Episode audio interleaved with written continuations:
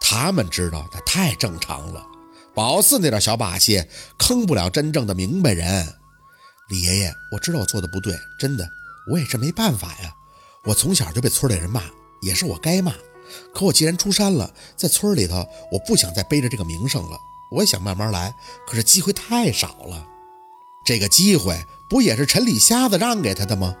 四儿啊，我和老李知道你的苦衷，所以呢，我们也就不多说什么了。嘱咐你两嘴，是怕你以后在这块吃亏呀。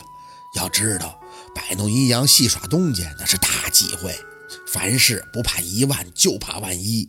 先且不说摆弄逝者是不是不敬，一旦那个孙洪胜起来以后借了什么气，真起屁伤了人怎么办呀？这后果你怎么承担呀？四儿啊，小聪明可不能再这么用了。宝四囔着鼻子嗯了一声，嗯。陈爷爷，您放心，宝四以后绝对不会这么干了。三儿啊，你还记得你小时候拉我从水沟里出来的事儿不？说实话，爷爷也有很多对不住的地方。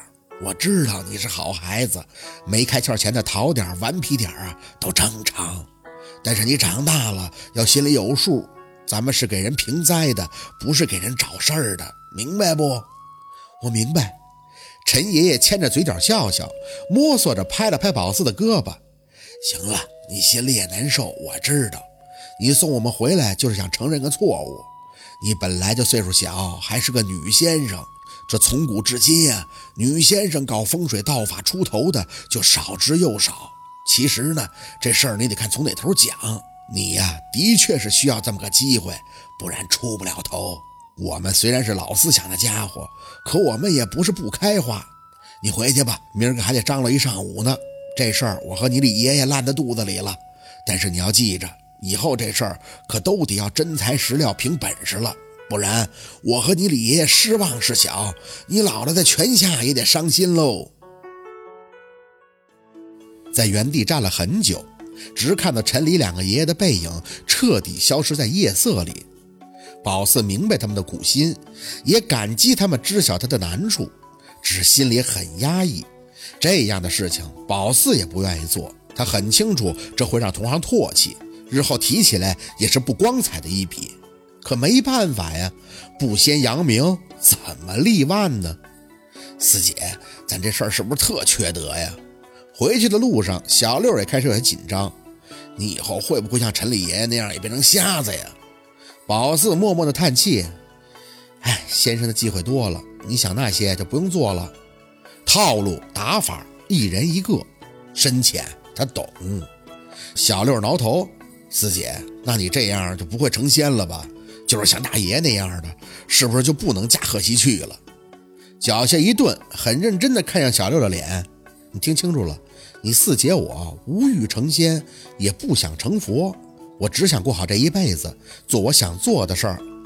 小六懵懂，那你不老说什么投胎什么业障的吗？宝四轻吐口气，道家做人，儒家做事，佛家修心。我作为正道先生，自然要宣扬善意，让人清楚作恶的后果，这是常识，但却不是我的人生观。孔子《论语》成述：发愤忘食，乐以忘忧。不知老之将至云儿，何等乐观积极，这才是我想要的。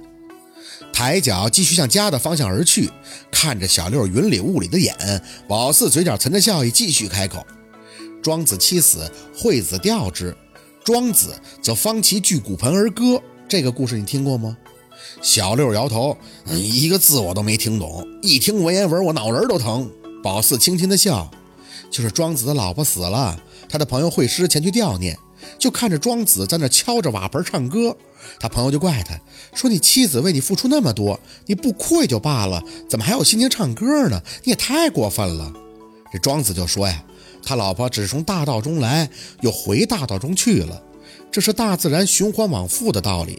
人的生命只不过是宇宙演变中的刹那一缕，最明智的生活状态就是顺其自然。”人既然出生，就应当乐观积极的活着；死了呢，就自然而然的回归。所以他坦然面对，自然就不觉得悲伤了。简单来讲呢，就八个字：自强不息，厚德载物。哎呦我去！小六看着宝四，像是看个外星物种。四姐，你这书是真没白看呢。你的境界，我没那境界。宝四淡淡的回道：“我能做的就是努力积极的活着，这一世抓住我能抓住的，就这么简单。”小六缩了缩脖子，这家伙给我都说懵了，一会儿孔子，一会儿庄子的，合计你就吸收了一半啊！宝四眼尾瞄他，我吸收一半怎么的？别跟我嘚瑟啊，不然我让你先步入自然。小六把胳膊搭到宝四肩膀上，不正经的笑：“别呀，四姐，我这小助手不是还得陪你攻占沙巴克呢吗？哎哎哎哎哎，别掐我嘎桌，肉嫩肉嫩肉。”一进家门，拿明月就把宝四拉到一边，绘声绘色的跟他学。村里那帮老娘们有多佩服他。宝四，你是不知道，你二舅一听说孙武胜起事了，抬脚就往孙家跑，就怕你有事儿。结果跑到半路上碰到孙强了，被他说了一通，他更是吓得要把你拉回家里边。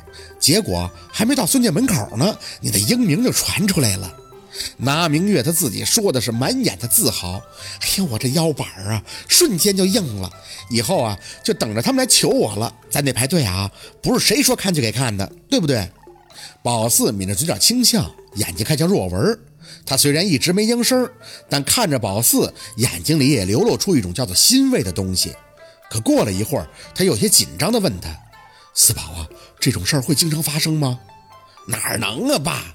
小六大咧咧地搂住了若文的脖子。“我四姐说了，这种事儿是意外中的意外，一辈子能碰上一回，那就算是点儿正了。”是点儿正啊！那明月拍着手在那感慨：“哎呀，幸亏遇上了啊，要不然就蔫儿巴的主持一场葬礼，谁能看出咱们家姑娘的本事啊？”